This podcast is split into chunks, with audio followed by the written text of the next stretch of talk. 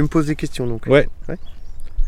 T'as ton, t'as ton fil conducteur. Ouais, oh, bah, c'est La biojolaise. la biojolaise. Et là, on s'est retrouvé en fait dans les vignes. On est super bien. On y fait Avec beau, Julien. hein. On est fin mars, début avril. On est sur le secteur de Fleury-Grand-Pré. Avec donc euh, avec moi-même, avec Julien Sunier, Ouais. hein, et Lilian qui bosse pour moi à l'année. On est après on est en train de finir de tailler. On finit toujours un peu en dernier cette parcelle. Ça fait plusieurs années qu'elle gèle. Hmm. Du coup, on essaye de- de- d'éviter protéger. ça. Voilà. Et euh, alors, c'est quoi le domaine? Bah, Le domaine, quoi, alors le domaine a été créé euh, il y a maintenant, c'est ma 15e année cette année. On va peut-être faire une petite fête quand même euh, fin juillet pour marquer ça. Euh, 15e année, donc sur trois appellations depuis euh, 2008, c'est on cultive des régniers Morgon fleuris. Depuis 2008, on est certifié en bio. Et là, ça fait 4-5 ans qu'on a stabilisé la surface à 9 hectares et demi Mhm. euh, sur ces trois appellations. En majorité donc du régnier sur 4 hectares, ensuite euh, environ 3 hectares de morgon et le restant en fleurie. Euh, voilà, 2 hectares 80 de morgon et le restant en fleurie.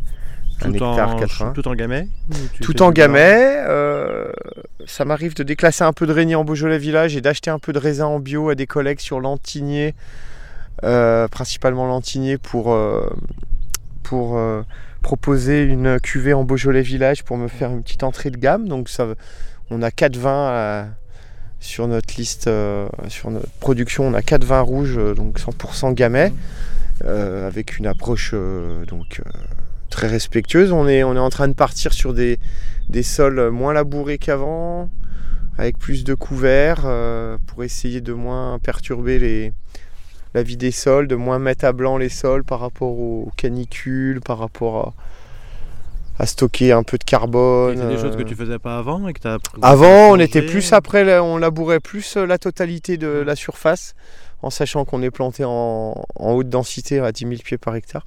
Donc là, on a tendance à laisser plus de couverts spontanés. Et puis on est en train de s'équiper euh, avec des broyeurs à sarment, avec des semoirs en semi-direct pour aller dans cette direction. Voilà, on a quelques vignes larges aussi en 2 mètres qui permettent euh, d'avoir plus de couverts végétaux encore, d'avoir des sols un peu plus vivants. Et puis ensuite, par rapport à l'élaboration des vins, on est sur des vins euh, très peu manipulés, euh, qui, sont, qui sont tous vinifiés en levure indigène, euh, en vendange entière, avec des élevages en foudre, en fût, des fûts qui ont 10-15 ans et en cuve. L'avantage du foudre, ce que tu cherches dans le foudre c'est- Oh bah l'avantage du foudre et de la cuve euh, et de la cuve on va dire sphérique ou le fût c'est vraiment l'élevage sur lit donc euh, se passer de sulfite en vinification à élevage pour euh, faire un apport de sulfite très léger à la mise en bouteille. Donc élevage sur lit on est vraiment plutôt en réduction qu'en oxydation sur euh, sur cette lit qui nourrit le vin tout au long de l'élevage. Voilà, on va soutirer les vins au printemps, ils vont, ils vont avoir 8-9 mois d'élevage, ils vont être mis en bouteille en juin souvent. On va soutirer les vins en fonction de, de la pression atmosphérique et puis euh, de la lune.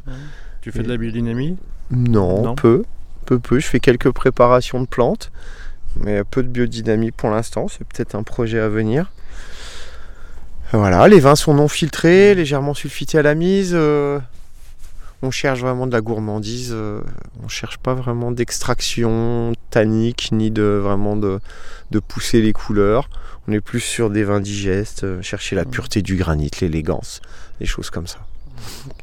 Et il y a des animaux ou pas du tout Euh, j'ai eu pas mal d'animaux parce que moi je, je vinifie les vins donc sur la commune d'Avena qui est une, donc c'est une ferme dans les Hauts-Beaujolais où là j'avais pas mal de bestioles. Aujourd'hui non j'ai plus d'animaux.